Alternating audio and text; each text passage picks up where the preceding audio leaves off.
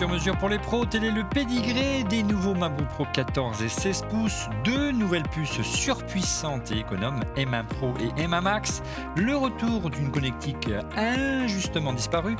Et par contre, un nouveau design plus épais et plus lourd. Ou encore une curieuse encoche au sommet de l'écran qui étonne. Bref, pour ou contre les nouveaux MacBook Pro, débat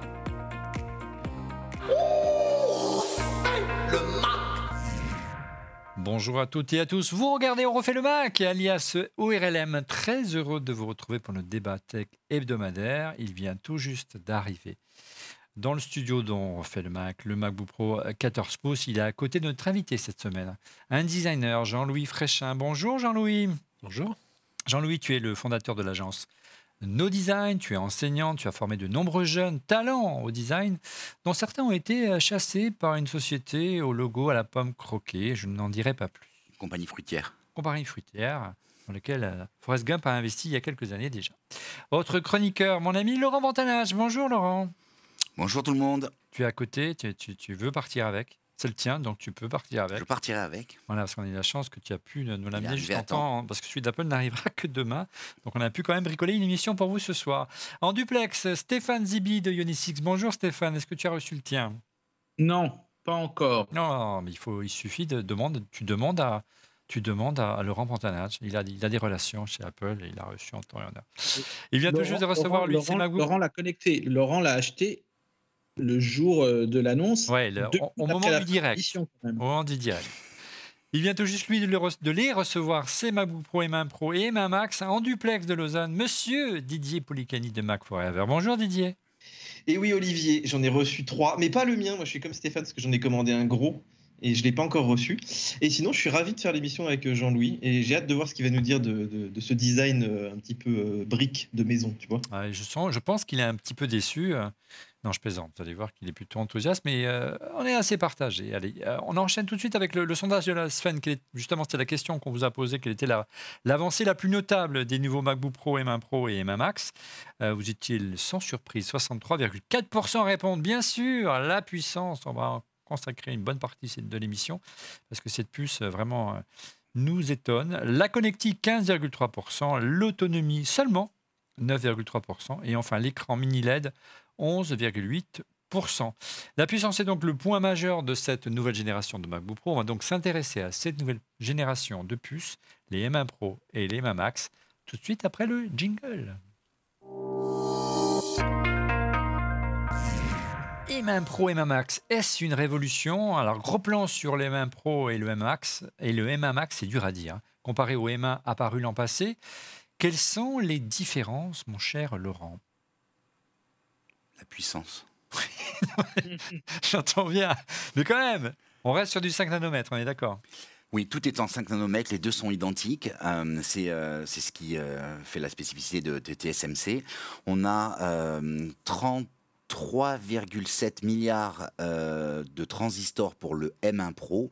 33 alors, ouais, qu'on en a presque 60, on en a 57 milliards sur le M1 Max donc, par rapport euh, au MA, ça, le M1 c'était seulement, euh, c'était seulement, seulement 16 milliards.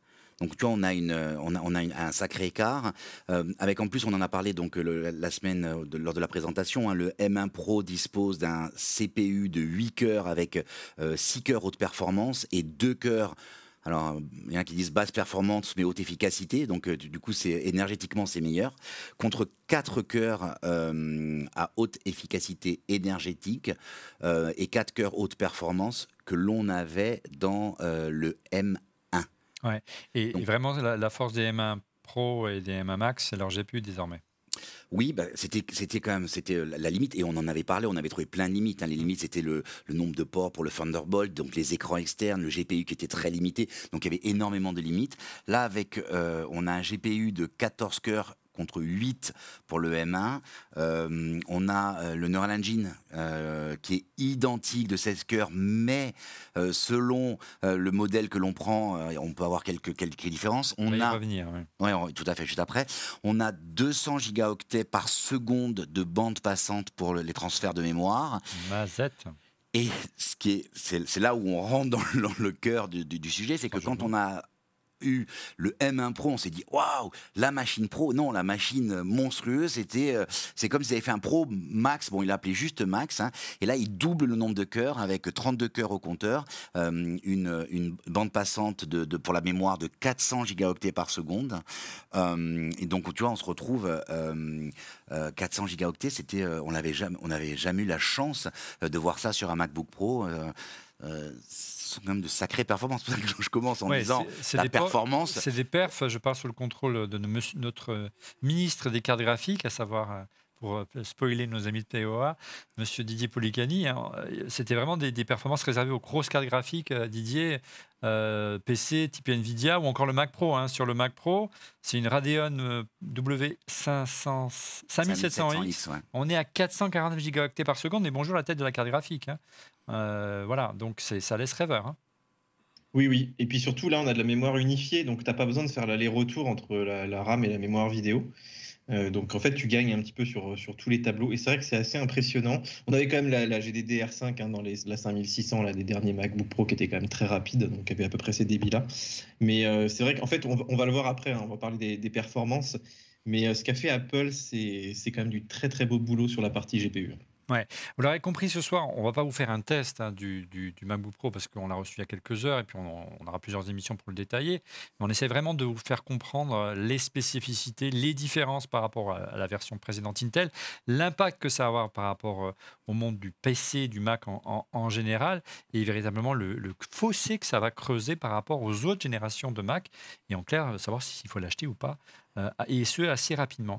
Une différence de taille quand même, les amis, par rapport aux autres générations de, euh, de puces euh, concurrentes, notamment du monde PC et d'Intel, c'est le- le- le- qu'on parle désormais de mémoire unifiée. En quoi c'est différent la mémoire unifiée? Qui veut en parler Stéphane, Laurent euh, Bah, je sais pas, Didier a commencé. Moi, je veux bien, je veux bien en parler, en parler rapidement pour l'introduction. Mais en fait, avant, on avait, on avait deux composants. On avait d'un côté le CPU, hein, donc, donc le processeur, et de l'autre côté, on avait euh, ce qu'on appelait les cartes graphiques. On parlait pas de GPU à l'époque, on parlait de cartes graphiques, mais c'est-à-dire qu'il y a une partie du traitement, de, de- principalement de l'image, qui était déportée dans une carte euh, séparée. Là, euh, cette, cette puce qu'on ouais, appelle voit un- sur l'image, regarde. Ouais, qu'on appelle un SOC. hein. Donc, c'est-à-dire qu'en fait, il y a tout un, tout un système où on a et le CPU, qu'on a l'ancien, ce qu'on appelait le CPU, et le GPU, c'est-à-dire la dimension graphique. Et en fait, la, la- la mémoire, elle est partagée entre ces deux éléments. Donc, du coup, ça, ça fait que là où Tout avant. est tu- sur le même Oui. euh, bout de silicone. en fait. Exactement. Là où avant, tu devais sortir du processeur, aller euh, faire un petit bout de chemin électronique, aller discuter avec une carte, en fait, aujourd'hui, tu, tu le, tu, tu le gagnes. Alors, bien sûr, hein, il y a des détracteurs qui disent oui, mais on avait plus de puissance avec des cartes plus grosses à l'extérieur.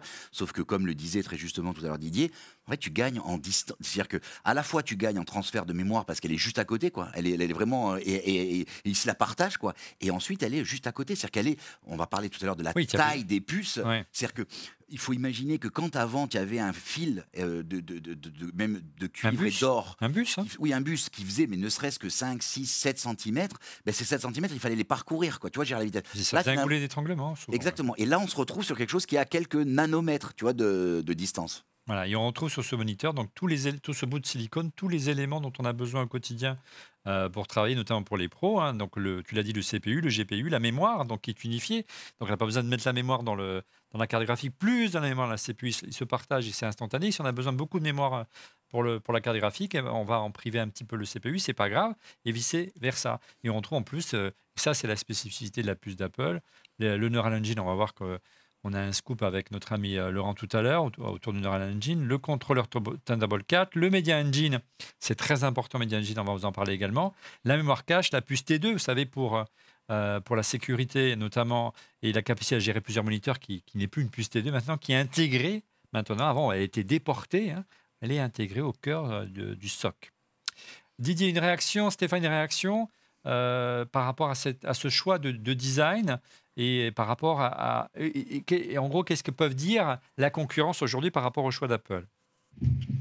Mais euh, tu sais qu'Olivier, euh, Intel a fait un peu ça. avec euh, les- ils avaient des GPU intégrés qui partageaient la mémoire. Donc Apple a pas entre Oui, ils ont inventé, bien sûr. voilà, ça existait déjà, sauf que c'était quand même beaucoup moins performant, que ça consommait aussi euh, beaucoup plus. Là, vraiment, ce qui est incroyable, c'est qu'ils ils ont mis, on va le voir après quand on va parler des performances, mais en gros, ils ont des cartes qui sont aussi performantes que des cartes dédiées. Et, tout est, rassemblé au même endroit. Et c'est ça qui est vraiment très très fort. C'est-à-dire qu'avec, par exemple, les, GPU intégrés Intel, tu avais, je sais pas, quelque chose comme 15%, 20% d'une d'une très grosse carte graphique. Et là, euh, là tu as 100%. Ah, c'est vraiment, ils, Ouais. ils ont été à la fois bons sur le design, où ils pouvaient faire ça, tu vois, ils pouvaient se, mettre- se permettre de mettre tout ça au même endroit, aussi parce qu'ils ont euh, de la gravure à 5 nanomètres, qu'ils ont une technologie euh, basée sur ARM qui consomme aussi beaucoup moins euh, d'énergie, parce qu'en fait, quand tu mets tout au même endroit, tout chauffe aussi au même endroit. C'est un peu le problème qu'on avait chez Intel, c'est qu'au bout d'un moment, dans des petites, euh, des petites structures, tu vois, tout, tout, tout se met à chauffer, ça, ça ventile énormément. Et là, ils peuvent se permettre donc de, de mettre plein de, plein de cœurs graphiques sur un tout petit espace, ce qui est assez inédit, ce qu'ils faisaient déjà donc, avec les iPhones et les iPads depuis de nombreuses années aussi. hein. Euh, Stéphane, donc là, là, au-delà, il ne s'agit pas de, de- de faire de sortir le 2 décimètre et savoir qui est la plus grosse quéquette entre Apple et Intel, euh, pardonnez-moi l'expression, mais plutôt de se dire que les choix euh, de design d'Apple leur permettent d'offrir de la puissance, mais surtout d'être relativement raisonnable en termes de, de consommation énergétique. C'est ça vraiment qui est intéressant. Oui. Ben, de toute façon, il y a, il y a- dans la présentation, vous vous souvenez euh, que les comparatifs ont, eu- ont- n'ont été faits que avec des modèles Intel. La, le, le plus gros modèle d'Intel de Mac, Hmm. on l'a pas fait avec des PC, des surfaces ou je ne sais quoi. Et donc, euh, ils sont fiers de la puissance, ils sont fiers de l'architecture et ils sont conscients que la première cible qu'ils vont avoir, d'ailleurs, ça va être les acheteurs de Mac d'avant. Et après, ils vont prendre, euh, gagner des parts de marché, en tout cas, je l'espère, pour eux, pour, euh, dans le monde PC. Mais c'est vrai que là, on est sur quelque chose qui est complètement nouveau, historique. Et je parle même pas, là, on parle que de l'architecture, de l'ordinateur, de sa puissance. Mais je parle après pour les développeurs, comment ça va être derrière. Et c'est sûr que là, on est sur une nouvelle euh, histoire de l'informatique. Franchement, pourtant, Dieu seul sait que je dis parfois des choses parfois pas très aimables sur, le- sur cette société-là, mais là, aujourd'hui, force est de constater qu'on a quelque chose qui va être euh, en avant-garde pour les autres euh, constructeurs, et je pense que, grosso modo, j'ai grosso modo, on est à la première étape de...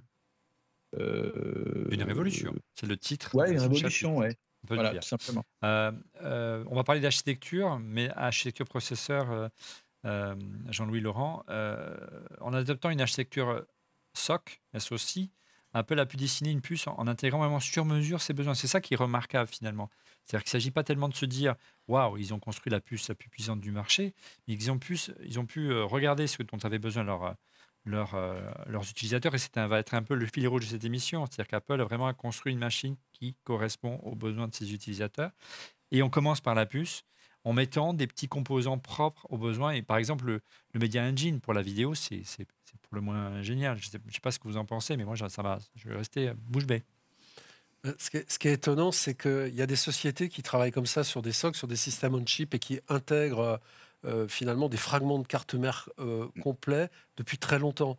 Euh, euh, en France, Parrot a son SOC depuis euh, très longtemps et les drones grand public, c'est né grâce à ARM et à la maîtrise des systèmes on-chip avec euh, euh, le domaine de vol, euh, le domaine photographique et puis la puissance pour opérer tout ça dans des co- composants spécifiques. Donc, les grands industriels de l'informatique avec des composants, le processeur, la carte graphique, les cartes mères, la mémoire, enfin tout, bon, on a optimisé, optimisé, mais l'étape d'après la vraie révolution, comme le dit Stéphane, c'est tout à coup de, de, de- casser l'architecture du PC tel qu'on la connaissait en, l'intégrant encore plus sur ces fameux systèmes on-chip qui étaient par ailleurs utilisés depuis longtemps. Donc il y avait quelques, quelques feedbacks, mais qui étaient plutôt spécifiques et dédiés pour des, pour des domaines particuliers. Il y en a dans les avions de chasse, par exemple, etc.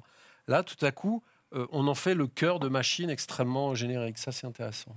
Un petit, on revient un instant sur le Media Engine, Laurent. C'est vraiment de, c'est un bon exemple de, de- des facultés de, d'Apple à concevoir une puce qui répond vraiment à des besoins bien précis. Et la différence se fait très nettement par rapport à la concurrence. à ça. Mais oui, mais même, même par rapport à Apple, Apple avant c'était un bout de puce séparé quoi. C'était euh, c'était un bout de puce qui finalement allait donner euh, euh, une fonction. Et là, en l'intégrant, euh, il se retrouve avec à gérer la sécurité, euh, le le décodage du euh, H264 à la volée. Et du coup, ben, ils arrivent à finalement se dire, ben, on a fait, tu sais, c'est, un peu, tu sais, des fois en automobile, tu dis ah j'aimerais bien ça, ça, ça, j'aimerais prendre ça de telle voiture. En fait, ils ont fait, ils ont fait leur voiture de rêve. Ils se sont dit et là où, on avait atteint des limites, et c'est là où je suis d'accord avec toi, c'est que avant on le faisait dans des domaines spécifiques. Par exemple le drone. Donc le drone, on a tu parlais le domaine de vol, euh, la stabilisation, il y avait toute une série de choses. Donc du coup tu faisais ta puce qui avait.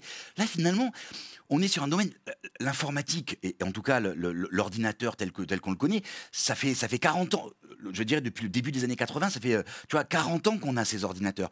Et là ils arrivent et on a l'impression que ils ont pris le meilleur de ce qu'on pouvait faire avant, y compris ce qui avait échoué. Quand avant tu disais euh, chez Intel, j'ai une puce où tout est intégré, c'était sur des machines pas chères, quoi. C'est parce que tu voulais faire un petit ordinateur. Et là, tu arrives avec une machine ultra haut de gamme, Voilà. et ils ont réussi à faire ça. Pour moi, le, le- la révolution, elle est là, quoi. Ouais, euh, euh, on- Didier, pour, pour le, le Media Engine, c'est également une- un bon exemple. Et c'est vrai que le résultat est assez étonnant. hein. Pour avoir l'équivalent, il faut aller chercher un Mac Pro. C'est-à-dire qu'il y a sur le M1 Pro une, je dirais un composant intégré hein, qui assure le, tous les traitements Media Engine, donc tous les traitements notamment vidéo et ProRes, la sécurité qui était avant intégrée dans la puce T2. Et en termes de- de- d'efficacité, c'est remarquable et on, et on- et on obtient des performances qui sont réservées en ProRes, hein, qui est le traitement euh, vidéo euh, Didier des, des pros. Euh, gérer jusqu'à 30 flux de vidéo 4K, ProRes, 7 flux de vidéo 8K. C'est, euh, tu vas jeter ton Mac Pro? Alors, en fait, c'est marrant parce que c'est un peu le retour, tu te rappelles, au tout début de l'informatique, il y a ce qu'on appelait des coprocesseurs. Ouais. En fait, aujourd'hui, euh, Apple fait des choix. C'est-à-dire que il- là, par exemple, ils ont mis énormément le paquet sur la vidéo, effectivement, dans leur Media Engine, parce qu'ils se disent, voilà, notre public, il fait beaucoup de traitements vidéo, Bien de sûr. conversion vidéo, euh, de, de- aussi tout, enfin, tout ce qui est filtre photo, il y a tout un tas, d'effets, de flou, de, voilà, qui sont, entre guillemets, euh, accélérés avec le hardware. Donc, ils font des choix. Par contre, euh, ils t'ont pas mis une carte son de malade. Ouais. Enfin, il y a Ça va- plein de domaines besoins qui de- sont ouais. laissés au bord de la route aussi. Hein. Faut, faut pas, faut pas exagérer non plus. Je- juste aussi pour remettre un peu les, les- les choses à plat, euh, Intel a aussi fait des très très bons euh, systèmes de compression, décompression vidéo. Alors des fois, peut-être pas avec le ProRes parce que le ProRes c'est Apple, tu vois, il faut payer une licence, etc. Ouais. Donc ils ils l'ont pas mis dans leur puce. Apple peut se le permettre euh, aujourd'hui. Donc voilà, c'est ce que je veux dire, c'est qu'il y, a- il y a toujours des choix qui sont faits. Et Intel avait aussi des, des très bonnes puces pour décompresser. Les cartes graphiques aussi, elles n'étaient pas toujours exploitées par Apple. Hein. Faut pas oublier qu'Apple avait du hardware, mais des fois elles s'en servaient pas non plus totalement. Là, l'intérêt c'est qu'elle elle gère tout. Elle gère le, le software, le hardware. Euh, tu vois, elle a tout un panel aussi de, de- de clients qui sont assez ciblés. Et du coup, tous ces gens-là sont très contents. Après, tu sors un petit peu de, de ces métiers-là. Euh, par exemple, Jean-Louis, euh, il doit faire sûrement de la 3D.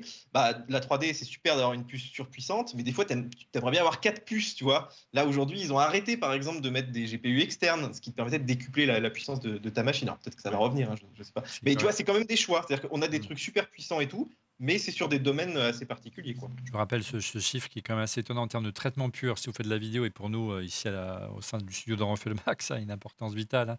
Jusqu'à 30 flux de vidéo 4K ProRes et 7 flux de vidéo euh, 8K ProRes. C'est des, euh, performances supérieures à, à un Mac Pro couplé à une carte accélératrice PCI Afterburner. Rien que la carte, aujourd'hui vendue sur le site d'Apple, 2300 euros, un prix supérieur au MacBook Pro. Donc c'est c'est dingue. Euh, par contre, messieurs, regardez euh, la taille euh, de la puce du DM1 Pro et M1 Max. Elles sont beaucoup, beaucoup plus grandes que, que les puces, la puce M1 traditionnelle ou la puce de la con- concurrence. Alors c'est intéressant parce que ces images-là ont inspiré un de nos fidèles viewers que tu as contacté, avec qui tu as échangé, Laurent. Ah Oui, tout à fait. Donc en fait, lors des annonces, donc le, le 18 octobre dernier, euh, très vite dans la soirée, euh, j'ai reçu un message de Frédéric Rassa, qui était un de nos auditeurs et, euh, et spectateurs, je sais jamais Viewer. viewer, ouais. et, euh, et il m'a dit Salut Laurent, tu vas bien? Est-ce que tu as vu? On a l'impression que quand on regarde le- la radio, enfin en tout cas l'image que nous a montré la Apple. Mm. euh, on, a, on aurait deux Neural Engine. Et effectivement, quand on regarde la carte, on se rend compte euh, il y aurait. Alors. Bon, on a un peu débattu. Est-ce que tu penses qu'Apple nous a montré la vraie carte ou pas la vraie carte Ouais. Ensuite, il me dit, bah, ce qui est étonnant, ce qui est, ce qui est intéressant, qu'il a, il a fait tout un travail d'enquête, hein, tout un travail d'enquête, et ils se sont rendus compte que finalement, dans la photo qui avait été montrée pour le M1, On va le revoir. Ouais, la photo qui a été montrée pour le M1, quand des, des véritables radios faites par d'autres équipes que Apple, en fait, la radio était la bonne. Tu vois, la- la- quand je dis la radio, vraiment, c'est au sens euh, Donc là, rayon dans X, le hein. M- M1 Max, il n'y aurait pas un, mais deux, neuro- mais deux Neural Engine. Alors du coup, Un en haut qui est commun avec le M1 Pro et un en bas. Ouais. Et pourquoi en bas? Parce qu'il a découvert un autre truc assez Alors, intéressant. donc du coup, euh, il a commencé à se On garde l'image. à se poser des questions. Il, a commencé à essayer de, de questionner euh, euh, tous les experts euh, de, de la place au niveau mondial. hein. Et pas mal de gens ont dit Ah ouais, mais c'est vrai, c'est intéressant. Ah oui, mais. Et il y a plein de possibilités. Il y a des gens qui ont dit, ben, finalement, c'est une façon de gérer, la- le, comme on sait que c'est une partie de la puce qui chauffe beaucoup, c'est une façon de gérer euh, la température et de décharger l'un par rapport à l'autre. Et une des hypothèses serait qu'en fait, quand il le il, le- il le, le burn, il le grille hein, sur un wafer, donc en fait c'est une galette ronde Ça euh, ressemble un peu à une, à une sorte de, de, de, de- de laserdisc. Ouais, voilà. Mais- mais un, plein, gros CD géant ou carrément un panneau photo. photo Ouais, un panneau photovoltaïque, tout à fait. Ouais. De toute façon, c'est du silicium, hein, donc Mm. c'est assez proche d'un panneau photovoltaïque. Donc- Donc en fait, ce qu'il faut savoir, c'est que la, la grande puce, ça fait à peu près deux- un petit peu plus que 2 cm Ce qui est sur 2 énorme pour une cm, de. ce qui est quasiment aujourd'hui. 4 fois supérieur à la puce du M1. hein, Ouais, qui voit. faisait un peu plus de 1 cm sur 1 cm. Mais, euh, et donc, en fait, ils se sont, ils sont rendus compte qu'ils ils, ils ont dans ce qu'ils appellent des, des, des, des, streets au milieu, c'est-à-dire qu'ils peuvent découper une puce. Ce qui est On en le fait, voit d'ailleurs dans l'image. si on, ouais, voit, on voit ces traits assez larges. Regarde, en bas, on voit très bien que si vous superposez en gros le M1 Pro au sommet du M1 Max, vous avez une zone qui correspond au, au- aux puces graphiques supplémentaires plus un Neural Engine C'est ça. qui correspondrait au M1 Max. Tout Donc à la, fait. Et donc, la théorie, c'est une des hypothèses, hein, donc la théorie euh, et que, que- que- à laquelle est arrivé euh, Frédéric, c'est que potentiellement, euh, quand il, quand il ils flash, hein, donc quand ils impriment, quand ils, quand ils composent ce truc, c'est c'est un un processus qui est très très compliqué.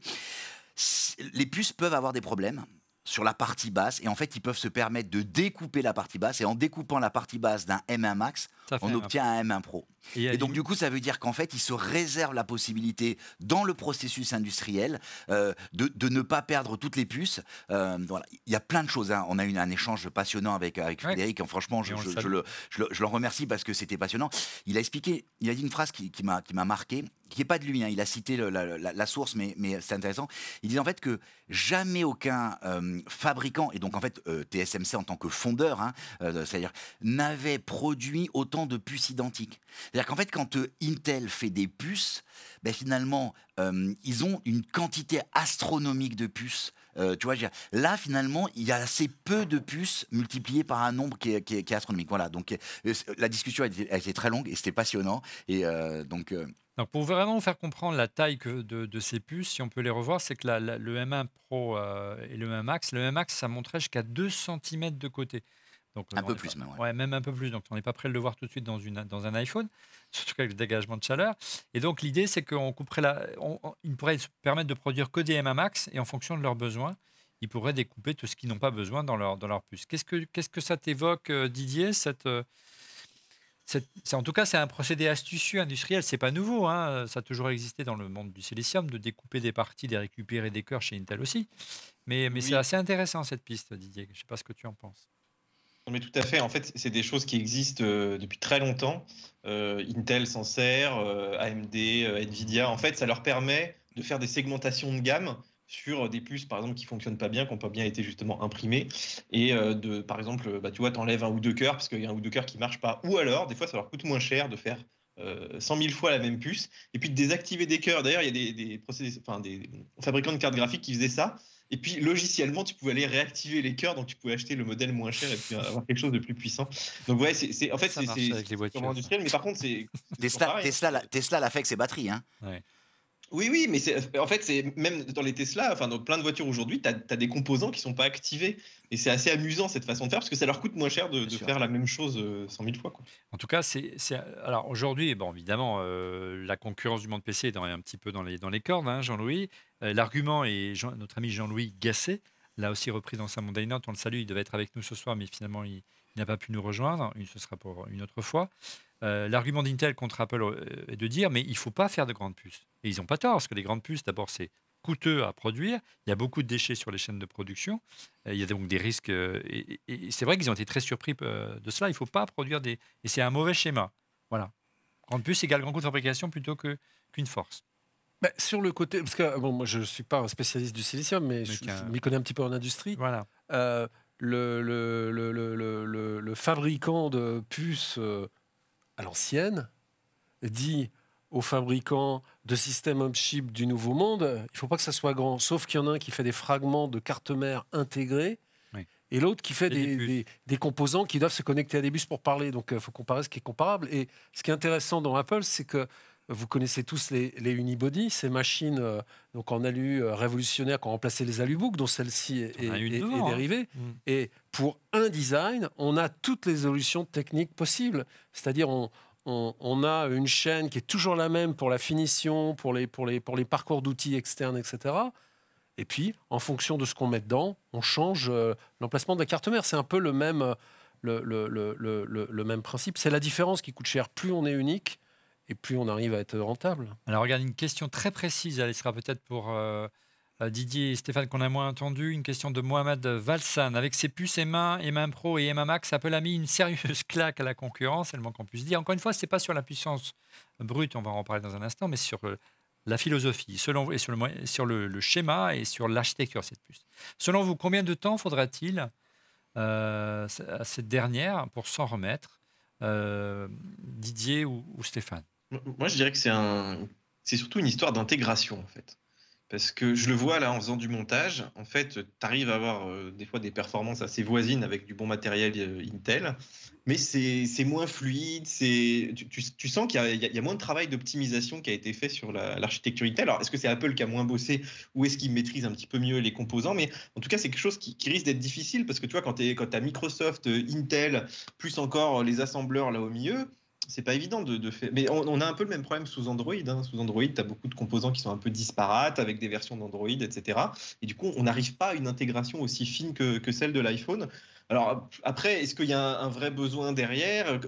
Comment, va, comment va réagir le marché autour de ça? Parce que tu as aussi quand même toute la partie logicielle, c'est-à-dire qu'on ne peut pas juste raisonner en termes de performance. Hein. Là, par exemple, je te donne un exemple tout bête, mais il n'y a aucun jeu sur ces machines. Euh, tu peux mettre Windows, il n'y a aucun jeu. Donc ça t'enlève quand même toute une partie euh, des possibilités de cet ordinateur. Quand tu es étudiant, tu vois, j'en sais rien, tu as envie de faire un peu de jeu. Et, et, c'est pas que le jeu, il y a plein d'applications qui sont pas encore portées. Donc toute la partie, l'écosystème, euh, il faut le prendre dans son ensemble, mais le travail est exceptionnel. En termes d'intégration, c'est exceptionnel.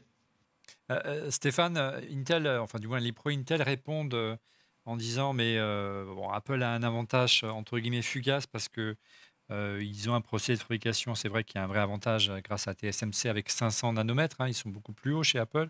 500, j'ai dit 5 nanomètres, pardon. Hein, ils ne sont, ils sont pas à ce, niveau-là avec la puce 686. Et dès que Intel va y arriver, eh bien, Intel offrira les mêmes niveaux de performance. Qu'est-ce que ça t'évoque, toi? Moi, ça, ça m'évoque, c'est une fois qu'ils y arriveront, l'année prochaine ou peut-être l'année d'après, on ne sait pas, Bon, bah, TSMC euh, sera aura descendu encore un petit peu d'un nanomètre probablement. Est-ce que ça va encore changer les choses? Je pense qu'à un moment, la loi, cette loi de Moore qui était toujours de doubler, de doubler, de doubler, de doubler, à un moment, elle s'arrête. Elle doit s'arrêter de toute façon, parce qu'après, ne va pas descendre à zéro, c'est pas possible. Donc je pense que c'est pas sur ça qu'il faut faire. Je trouve que la, la philosophie, comme l'a évoqué Didier, comme ça a été évoqué par, euh, par Jean-Louis et Laurent et toi, euh, aujourd'hui, l'architecture est vraiment la force. Derrière, les logiciels vont suivre. Moi, j'ai essayé de me remémorer. Déjà, j'ai regardé quelques stats. Je voyais quand même qu'au dernier, euh, quand même globalement, euh, bon, bah, le monde d'Apple est quand même vend beaucoup moins que les, que, les PC. Qu'on va pas continuer à penser que Apple va devenir euh, majoritaire en vente dans les mois et les, années à venir, c'est pas possible. Donc, on est quand même sur un nombre limité quand même de puces à produire, même si c'est quand même en millions. Faut pas, faut, faut quand même pas, pas, pas minimiser cela je pense quand même qu'on a une. Euh, je me sais de me remémorer, comme je le disais, qu'est-ce qui a fait qu'à un moment, bah, ça vienne vers, Intel, tout ça. Et je crois me souvenir, toi ou Didier ou Jean-Louis ou Laurent, vous pouvez éventuellement me confirmer ou infirmer ce que je dis, mais quand même, c'était la, portabilité de tout ce qui était les documents du monde PC au monde Mac et qu'on n'avait qu'un seul et unique univers. Avant, vous vous rappelez, on était obligé de faire des conversions avec les PowerPC, etc. C'était compliqué. Donc quand même, c'était le logiciel qui nous avait un petit peu, j'avais l'impression que c'est le logiciel, les documents, la portabilité des deux univers qui avaient porté Apple à aller vers ça. Après, peut-être il y avait aussi des accords industriels avec un Intel. Là, aujourd'hui, on fait fi de tout ça, on s'en fout, on sait que maintenant les logiciels, ils vont suivre, la portabilité n'est plus un souci, c'est la performance qui, qui, prévaut euh, et, l'architecture qui est quand même novatrice, le, le, développement unique, on est en, euh, quand même, il faut dire les choses, c'est sur ça qu'on va encore aller.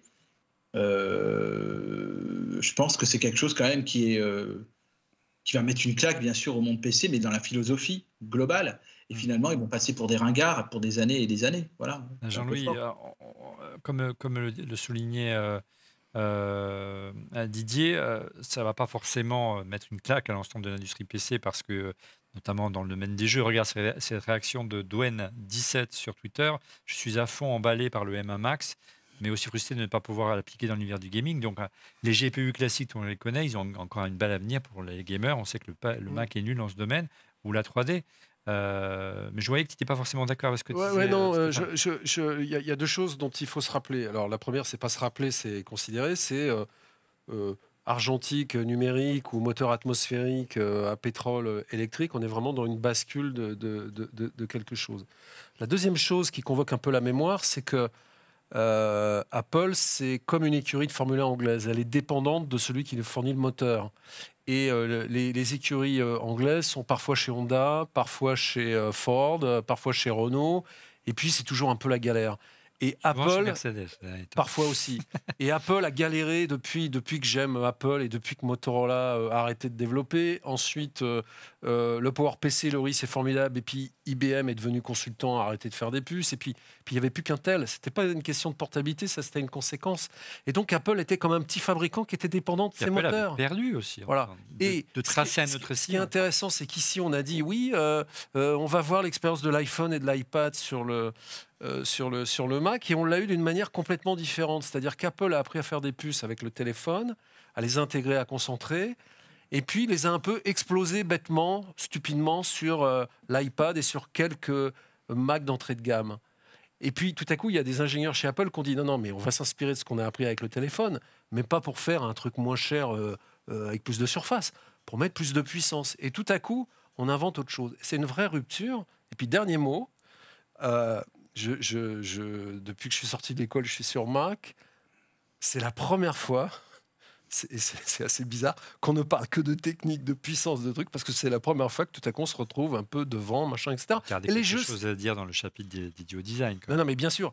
Mais, mais on parlait de design parce qu'on pouvait pas parler de puissance. Ah, elle est belle ma voiture, mais le moteur de la BMW M3, il y en avait pas, donc on pouvait pas en parler. Ouais. Euh, euh, donc c'est il tournait pas faut- faut, le savoir. c'est vrai que les jeux c'est un monde particulier.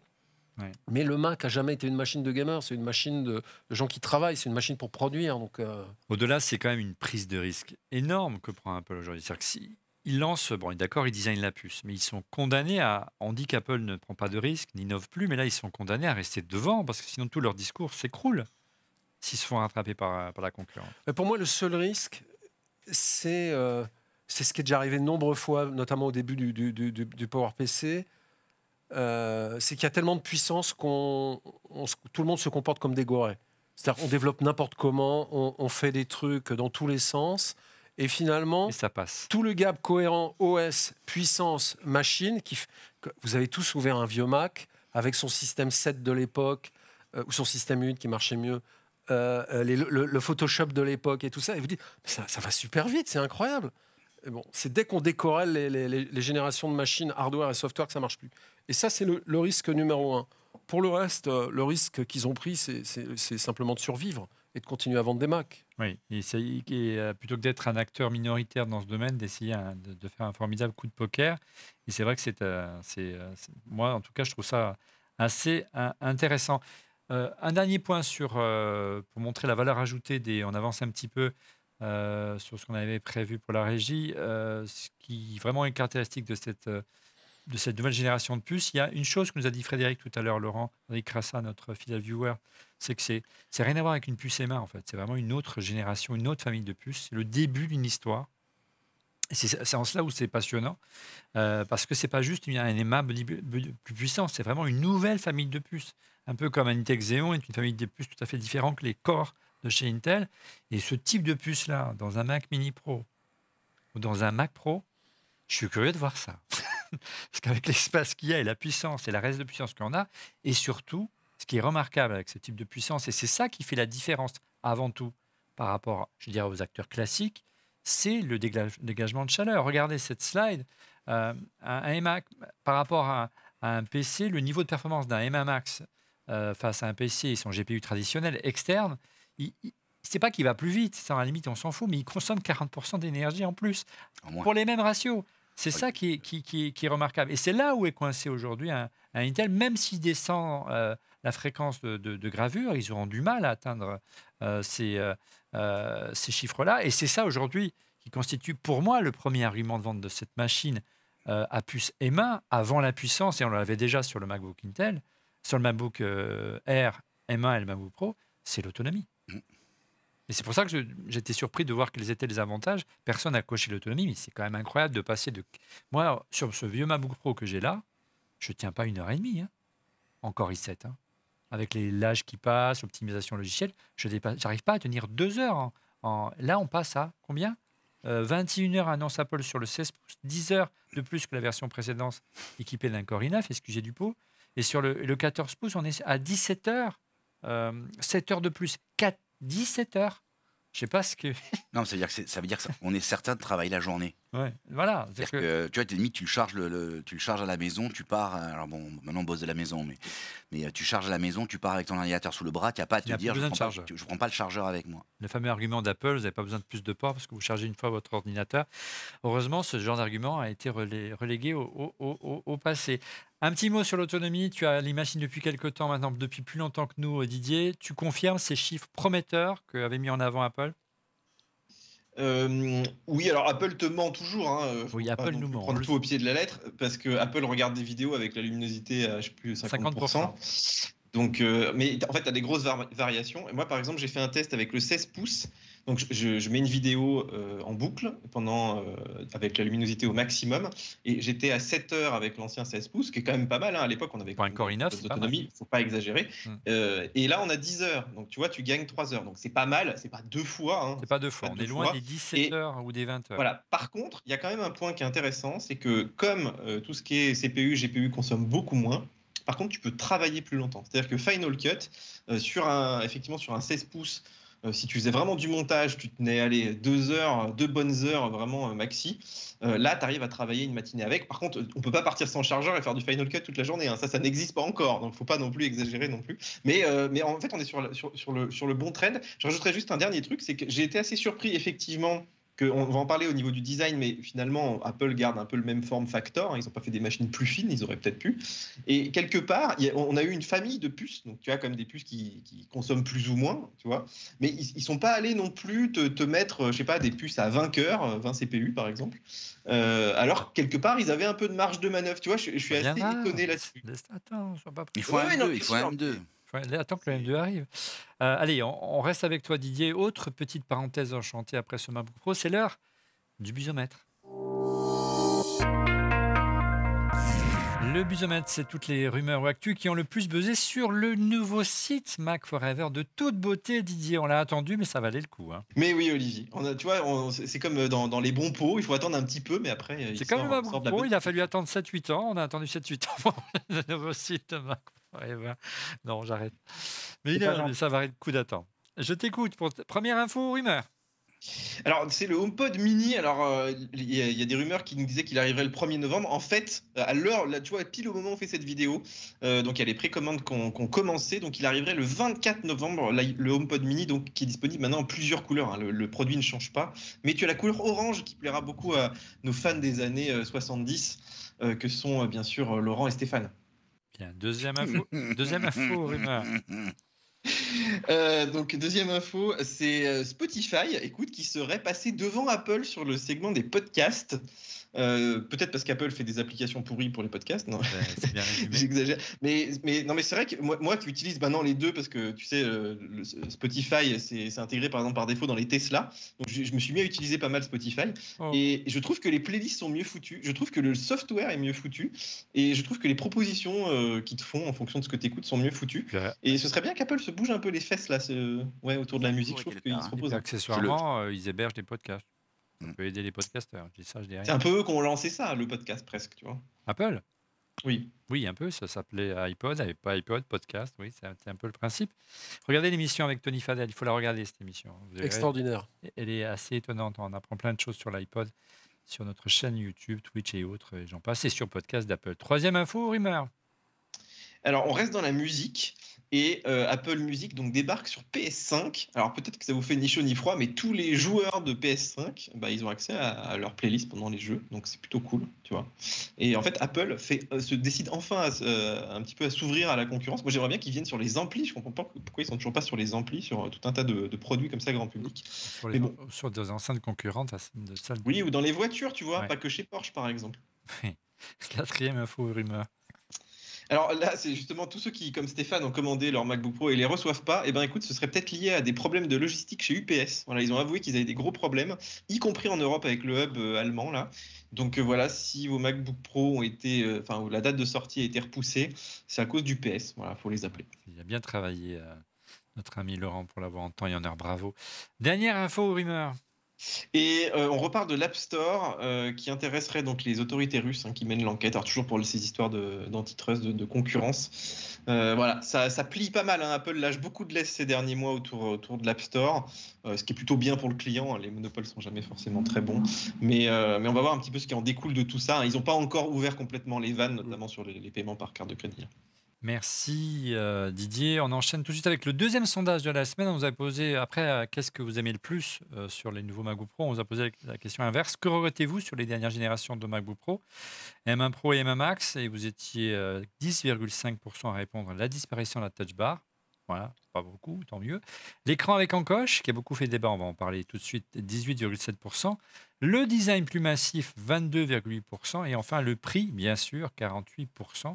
Et je vous verrai qu'on a un argumentaire pour dire, et eh non, le Mac euh, Book Pro, euh, la, version M1 Pro et M1 Max, n'est pas cher, on peut le dire, et on va vous le prouver par A plus B tout à l'heure.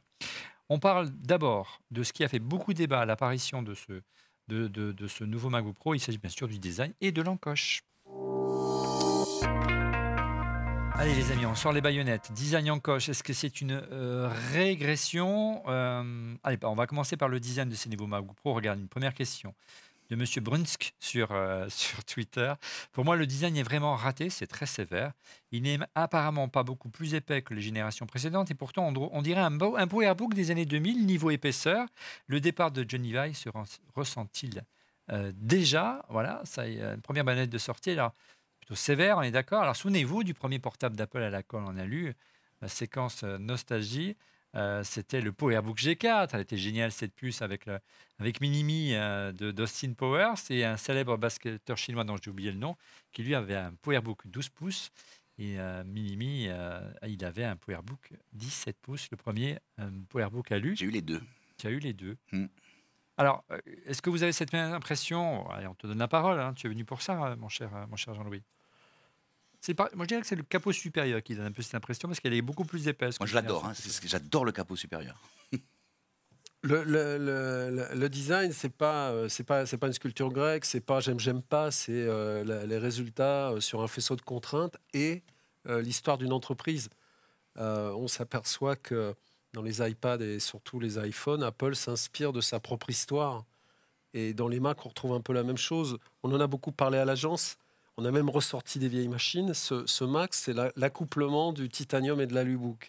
Le titanium pour le haut, qui a, été un des portables les plus extraordinaires jamais produits, puisque on passait d'un monde de plastique horrible à quelque chose en, métal peint exceptionnel, en titane et, d'une légèreté par rapport à ce qui existait euh, incroyable. Puis l'alubook, euh, qui a été euh, la première machine de beaucoup d'étudiants qui étaient là dans les écoles des années, 2000, c'est-à-dire mes, étudiants. Euh, l'ensemble est vraiment qualitatif. Euh, il est très léger. Le 14 est très léger. Le 16 est, beaucoup plus lourd. Euh, et il est, terriblement, terriblement séduisant. Et alors, contrairement au Apple, au Apple dont on avait l'habitude, on, a l'impression que ils ont un peu ouvert leurs oreilles. Ah ils ont un peu discuté avec des pros et que des combats euh, stupides sur la finesse. La finesse, c'est pas important. Ce qui est important, c'est le poids. Euh, quand on a mal au dos, la finesse, euh, si le truc fait est en, en, uranium appauvri et pèse 40 kg, la finesse, c'est pas très intéressant. C'est vraiment le poids qui est intéressant. On a l'impression que le compromis est vraiment, est vraiment performant. Le clavier est fantastique avec les, les touches comme elles doivent être, c'est-à-dire on peut les regarder dans le noir, le haut est en haut, le bas est en bas, gauche-droite, enfin les développeurs, tout le monde, c'est génial. Et puis, la compact flash, hein, qui, Sur le côté, la qui est quand même le truc euh, euh, pratiquissime. euh, Voilà, vite, on doit faire un truc, tac. Euh, on garde l'USB-C qui est fantastique. Pour les gens qui sont un peu partagés, il y a la MagSafe qui est certains aiment. Bon, finalement, moi j'ai appris vivre sans, mais fan- fantastique également. Euh, tout à coup, on a le truc, on part tout léger. Euh, on peut même choisir le chargeur. J'ai deux copains qui ont pris le chargeur un peu plus euh, puissant pour recharger plus vite, qui, qui font du montage dans le train, euh, etc. Mais pour revenir à la question, Jean-Louis, euh, parce que la question elle, elle était déguisée, mais la, la- la vraie question c'est celle-là. Il est plus épais, il est plus lourd. C'est la fin de la course à la finesse chez Apple. Est-ce que c'est lié, selon toi, au départ de Johnny Ive? Non, euh, la finesse, c'est. Je vais, je, vais, je vais être très violent, pas avec toi, mais souvent, dans les quelques podcasts de voile, ça, c'est une question de journaliste. La finesse, c'est une question de journaliste. Je suis désolé. L'important, c'est le poids et la cohérence de l'ensemble. Mm. Qu'est-ce que tu as Qu'est-ce que tu as pour l'argent que, que, que tu sors? Qu'est-ce que ça te donne? Et est-ce que ça te fait mal ou ça te rend euh, fluide? Bon, euh, cette machine te rend fluide.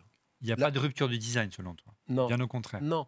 Euh, alors, la seule rupture, c'est que le côté designer de Ferrari exceptionnel de Johnny Ive, qui d'ailleurs travaille pour Ferrari maintenant, euh, a peut-être disparu au profit d'une femme qui dirige le design maintenant, qui est peut-être un peu plus à l'écoute et qui se dit, euh, quand on regarde le, le, ou le Titanium, on voit toute cette batterie de connectique qui, est finalement pratique. Là, on se dit, bon, ça change pas le design, c'est toujours aussi beau, c'est toujours aussi propre, c'est super pratique. Euh, Il n'y a pas de compromis sur le design. Quand la machine est fermée, franchement, entre un, un unibody euh, 13 pouces euh, qu'ont tous mes étudiants et ça, il n'y a, pas- y a pas franchement. Jean-Louis, T'as pas l'impression qu'on nous a quand même drogué un peu à la finesse, au fait que c'était toujours de plus en plus fin, et que là on a cassé un peu ce rythme-là quelque part. Et quand tu le prends en main, euh, quoi qu'il arrive, tout- t'as tout à fait, mais je pense de- Tout à fait, tu as raison, mais je pense que euh, expliquer euh, le signe du sens du concept et euh, le- le- la relation forme-fonction, on m'a dit tellement souvent, tu fais une thèse de doctorat, va simple. Je travaille pour une entreprise en ce moment, je dis des trucs à peu près intelligents, on me dit mais non, les gens vont pas comprendre, fais plus simple. Donc on va parler de la finesse, c'est objectif, tout le monde peut comprendre, plus c'est fin, meilleur c'est. Mais quand on réfléchit un petit peu et qu'on pense à la machine dans la durée et l'usage, je pense que vous êtes tous d'accord avec moi, le poids est important, le combo, c'est-à-dire la cohérence générale est important. Euh, c'est pour ça que d'ailleurs il y a des beaux PC euh, qui se vendent bien parce qu'ils ont des réponses tout à fait euh, séduisantes. Et que oui, il n'y a plus les bords arrondis, mais que si vous la prenez au milieu, l'épaisseur elle est à peu près la même. Parce que l'impression de finesse dans l'unibody, c'est qu'on avait les coins un peu légèrement très beaux d'ailleurs, magnifiques, sublimes, des pièges à lumière. Qu'on avait l'impression que c'était fin, mais dans la réalité, au milieu, euh, C'est à peu près la même chose. Et Alors, c'est- Justement, justement, excusez-moi, est-ce Oui, qu'il n'y a pas, y a pas euh, on n'a pas été trompé ou on ne s'est pas tous trompés parce que c'est vrai que le MacBook Air est arrivé, tout le monde a été subjugué par la finesse. Oui, l'enveloppe, quand il la sort Euh, dans l'enveloppe. ouais. Et, c'est à date, je pense, le plus gros succès euh, en portable de- de- d'Apple, hein, il me semble, en tout cas dans la forme et tout. C'est la forme qui est restée. C'est le Mac le plus vendu au monde, oui. Voilà, pour moi, Tu pour vois, moi Tu as Ouais, raison, et- Stéphane. Tu as Ouais. raison, tu as 100% raison. Mais le MacBook Air est fin, certes, mais il est surtout très léger. bah oui, Très léger. Et euh. Pour ceux qui Ouais. n'aiment pas cette machine-là, il y a toujours le MacBook Air. Moi, j'ai un MacBook Air, par exemple. Je- Ouais. Il y il y a eu plus léger. Il y a eu plus Voilà. léger. Il y a eu plus léger que le MacBook Air. Le MacBook, et ça a été un four. Oui, parce que 900 c'était. grammes. euh, Ouais, mais ce- avait dont je parlais tout à l'heure, les iPads, les, les iPads déguisés en Mac. C'est c'est un problème de cohérence là, euh, technique, en fait. Là, ça a été. un- ça- c'est- moi, j'ai jamais compris cette machine. Alors, regardez les, les, les, euh, les, euh, spécifications en termes de, de taille, de poids, et, euh, et- et tu pourras euh, rebondir, euh, Laurent, après la, cette slide. Euh, ce qui est étonnant, on a remarqué avec, avec Didier, lorsqu'on préparait cette émission, alors évidemment, il est plus lourd. hein. Le, le- je ne vais pas dire de bêtises, le 14 pouces pèse 200 grammes de plus. Il passe de 1,4 avec, avec 1,6 euh, kilos. Euh, par contre, euh, l'épaisseur, quand on va sur le site d'Apple, Didier, la nouvelle génération est plus fine que l'ancienne. J'avoue, j'ai du mal à comprendre. Mais- Non, non, elle n'est pas plus fine. je te confirme, elle n'est pas plus fine. Et en fait, ce qui est, ce qui est marrant, c'est qu'Apple les compte, pieds. les, compte les pieds, enfin compte pas les pieds, ouais. Ouais. Et du coup, sur la table, en fait, il, il est beaucoup plus épais. Et même quand tu le prends en main avec un peu les pieds comme ça, tu as vraiment l'impression d'épaisseur. En plus, comme disait Jean-Louis, il n'y a pas ces bords affinés. Donc c'est vrai que ça fait vraiment brique, quoi. J'ai l'impression que dans leur mesure, ils n'ont pas compté les pieds, contrairement à l'ancien modèle. Donc c'est quand même un petit peu borderline. hein, voilà, il- voilà. Par contre, l'écart est plus important. Donc vous avez 200 grammes d'écart entre le 13 pouces euh, et le 14 pouces euh, aujourd'hui. Par contre, sur le 16, l'écart est plus important, notamment sur le poids. Euh, on passe à 2,1 voire 2,2 kilos. Euh, contre euh, 1,95 kg auparavant. Donc, euh, c'est presque 250 grammes de plus. Là, on sent vraiment une vraie différence hein, dans, le, sac à dos. hein. Donc, euh, pour le 16 pouces, on y reviendra plus en détail la semaine prochaine. On fera vraiment un test poussé. Laurent, tu avais quelque chose à dire? Oui, je voulais dire quelque chose. Et, euh, et, euh, Oscar de, de- de la régie m'a- glissé l'info. Il a raison parce que ça, ça va exactement dans la direction. Quand on voit la photo de profil sur la boîte hein, qui, est, qui est- qui est à l'écran, Ouais. en fait, moi je retrouve, euh, je retrouve le Power. D'ailleurs. Je retrouve mon, mon Mac préféré, hein, et c'est le seul d'ailleurs que j'ai gardé à travers le temps, c'est le PowerBook euh, 12 pouces, G4. Qui était euh, très épais. Et en fait, quand tu prenais le 15, il était un peu moins épais, et quand tu prenais le 17, il était presque, presque fin, parce que tu pouvais étaler le- le- la, technologie sur la surface. Et il y avait ce, ce- ce bord. Et euh, ce que me disait Oscar à juste titre, c'est, mais finalement, un peu comme l'iPhone, l'iPhone euh, avec ses bords droits, on a perdu cet effet de bord de fuite hein, qui avait été poussé à l'extrême avec le premier MacBook Air. Le premier MacBook Air, c'était un, un- un ordi, quand tu regardais, en fait, il avait, c'était une lame de couteau, quoi. C'était était- une arme, ouais, c'était une arme, ouais, il, il- il finissait tellement fin partout que quand tu le voyais, tu avais l'impression qu'en fait, il était fin partout. Alors que non, ils avaient caché l'épaisseur dessous. Là, j'ai l'impression, je, je- je vais le dire, et je suis tout à fait d'accord avec ce que tu dis, j'ai l'impression que Apple dit, vous savez quoi? On est prêt à s'affirmer. On, on, on va plus tromper. On va pas vous tromper comme on a fait avec cette espèce de bord de fuite qu'on cachait sur le truc. Non, on a fait une machine. Oui, Et alors, c'est le design actuel d'Apple. hein, Juste pour info, juste pour carré. info, le truc le plus surprenant, on l'a, on l'a depuis quelques heures. hein, le truc le plus surprenant, je- le plus surprenant, c'est le- les coins d'écran. Ok, les coins d'écran sont arrondis puisqu'ils ont poussé les coins jusqu'au bord, donc on n'a plus les coins euh, carrés parce qu'il y avait avec ce, ce- donc le coin de l'écran quand tu cliques sur la pomme en haut, en fait l'icône elle, elle, elle s'arrondit, c'est légèrement arrondi, c'est très surprenant. Le dernier point, et j'ai beaucoup parlé ce soir et je, je veux pas euh, le, le, je trouve que euh, cette machine, je la trouve surprenante. Je trouve que c'est, je la trouve audacieuse. Tu vois, par rapport à ce à quoi nous, nous, a un peu euh, habitués. euh, truc. Avant, on leur disait ils ont de l'audace parce qu'ils ont supprimé des ports, ils sont allés dans le point. Je trouve que non. Là, ils ont dit ben non, on va, on, va finalement, on va revenir à ce qu'était Apple avant. Et moi, ça, ça m'enchante. Voilà. Alors regarde cette réaction intéressante d'Alexandre euh, Rose Z06 off sur Twitter. Je regrette le design. Je pensais que l'arrivée euh, de M1 allait montrer la voie de la puissance sur de la finesse, mais finalement j'ai tort. Ces connectiques ne me servent pas car j'ai un hub, donc je préfère la finesse. 1,7 kg, ça commence à peser, plus 21% en masse. Euh, c'est vrai que lorsque le M1 est arrivé, et on en avait déjà parlé ensemble, Jean-Louis, on s'est dit, avec euh, toute la place qu'il y a là-dedans, et quand on voit une puce M1, on va pouvoir faire des designs complètement délirants. Mais là, c'est une autre famille de produits. C'est pas le M1 dont on parle. C'est le M1 Pro. Ça n'a rien à voir. C'est une machine pour les pros. Et là, ça, ça dépote derrière. Et cette machine, elle est faite pour les pros. Si vous voulez du design, ce sera des machines grand public. C'est un peu comme l'iMac, en son temps, qui était très audacieux en termes de design. Au bord plat. hein. Et puis, oui, Aujourd'hui, ou- non, mais très arrondi à- quand il est sorti le G3. Et la tour G4, qui était une tour parce qu'il fallait de la puissance pour les pros.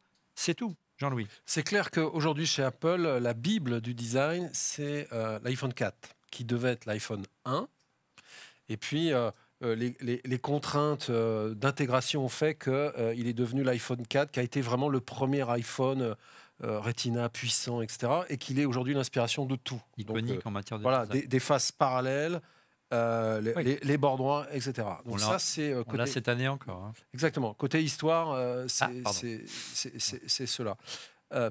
Euh, sur la question de, de- de la cohérence de la machine par rapport aux usages, puisque c'est ça le sujet, euh, si on veut voyager léger, on a un, Ma- un MacBook Air. Euh, un, de mes, un de mes associés à No Design a fait le tour du monde. Il avait un iPad Pro. Il a fait le montage sur Luma. Il a fait euh, des trucs incroyables sur un iPad. C'est possible. Et là, il n'y a pas de, y a besoin Ouais. de rien. C'est très, très léger. Si on veut garder les hubs qui n'ont pas, qui ont pas le même durée de vie que, que la machine, on peut avoir ces hubs et ces petits accessoires chinois à 50 euros. Mais la, question n'est pas là. C'est pas le même âge que la machine. Donc dire je voulais une machine fine parce que j'ai des hubs, les hubs, de toute façon, dans un an, euh, ils sont morts. Donc euh, faut, Là, on a un- une offre cohérente. Il y en a d'autres. Il y a le choix chez Apple. C'était pas le cas avant.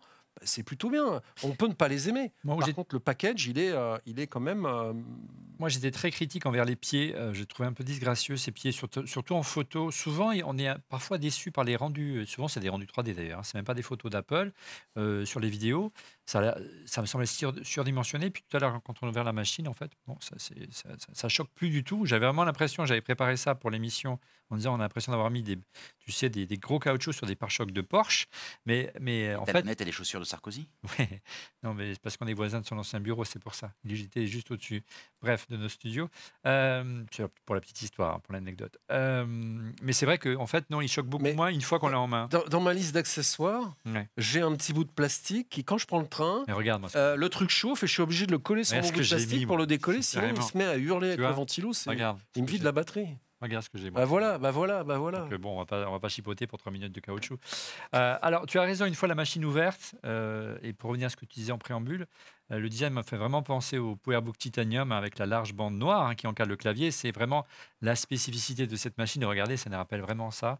Euh, puisque désormais le clavier est, bordé de noir et puis surtout le clavier il n'y a plus de touch bar on peut dire que c'est un sacré camouflé euh, euh, pour Phil Schiller qui voulait nous imposer une barre OLED qui affichait les tous de fonction. Donc c'est fini. Peut-être que c'est une bonne nouvelle. hein. Peut-être que le tactile va revenir.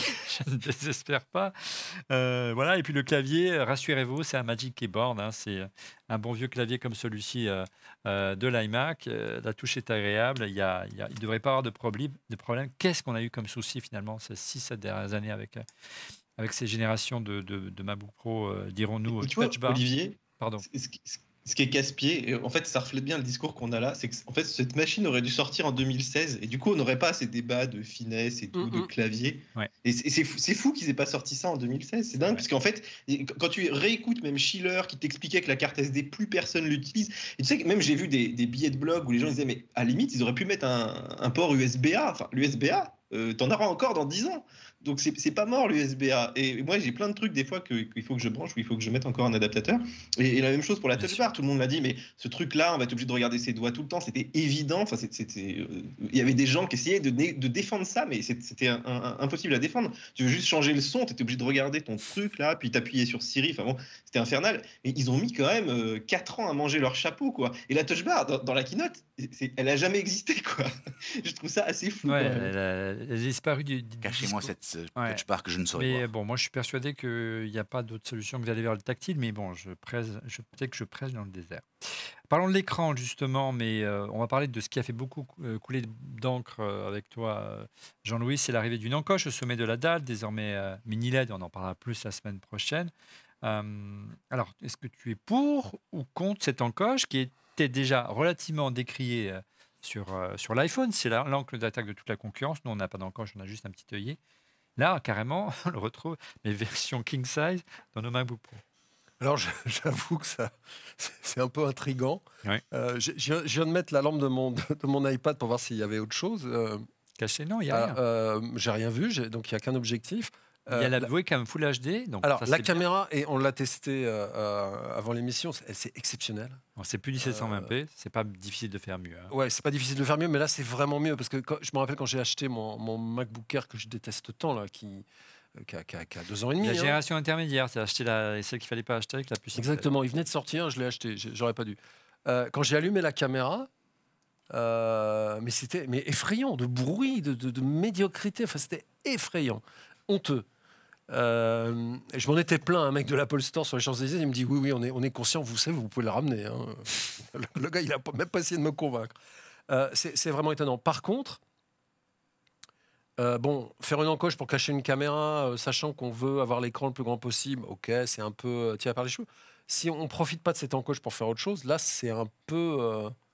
Donc toi, tu penses qu'il y a quelque chose qui se prépare? Bah, J'espère, sinon, c'est un peu misérable. Est-ce que c'est pas une signature de design? Euh, On sait, on le voit, tu sais, sur ces euh, publicités où on montre, euh, voilà, nos, appli- nos- nos services sont disponibles sur euh, ordinateur, tablette et, et, smartphone. On voit un, un iMac, on voit un iPad et on voit un, un téléphone avec une encoche. Ça rappelle autre chose. Voilà. oui on a dit ça pour la Visa Citroën, pour les plus vieux qui connaissent cette Voilà. immondice automobile produit par Citroën dans les années 80. Mais, Il y a Visa, Citroën. mais à un moment, bon, Alors, si c'est juste pour avoir l'écran euh, euh, au bord de, de- de- de- le, plus, le, plus, le, plus, le plus grand possible, c'est un peu dommage.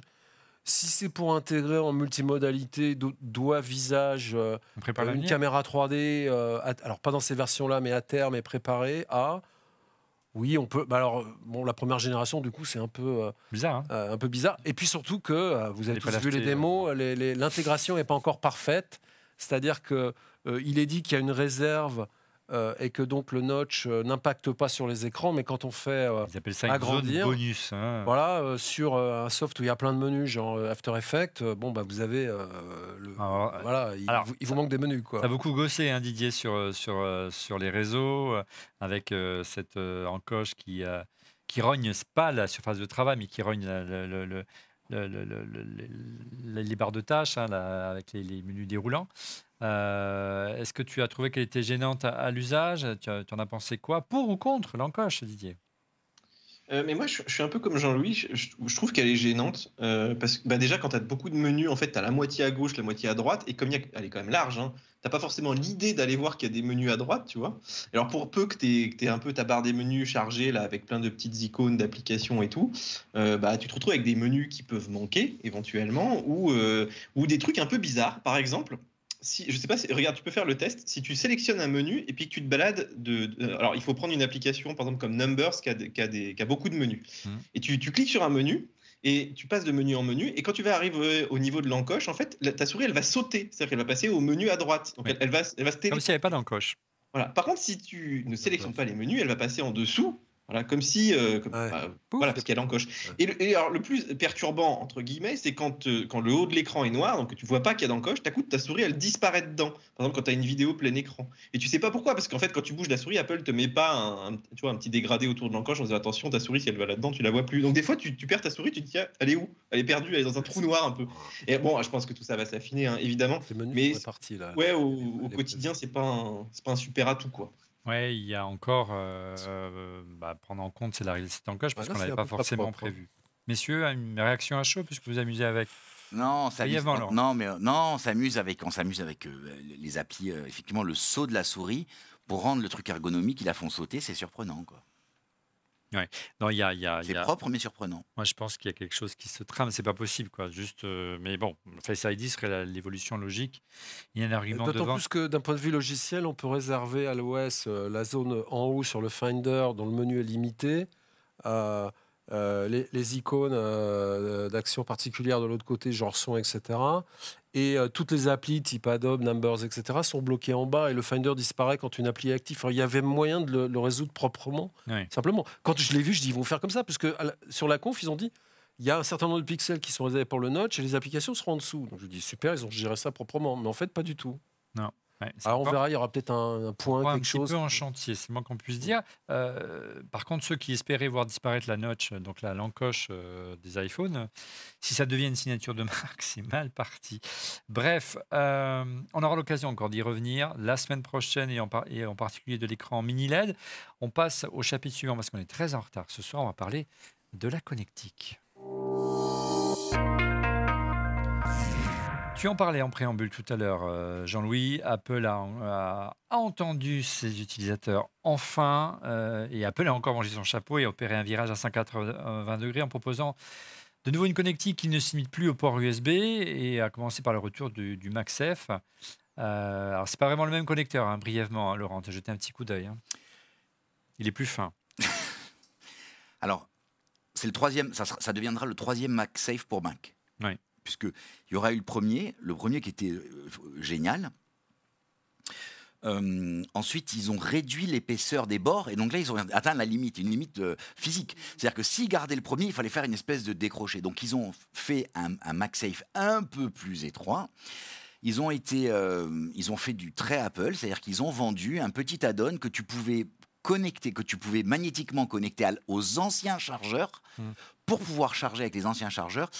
Euh, Que j'ai bon, toujours d'ailleurs. oui, c'est marrant. Moi, j'en ai dans des, ti- dans des tiroirs. Tu en trouves toujours un qui traîne.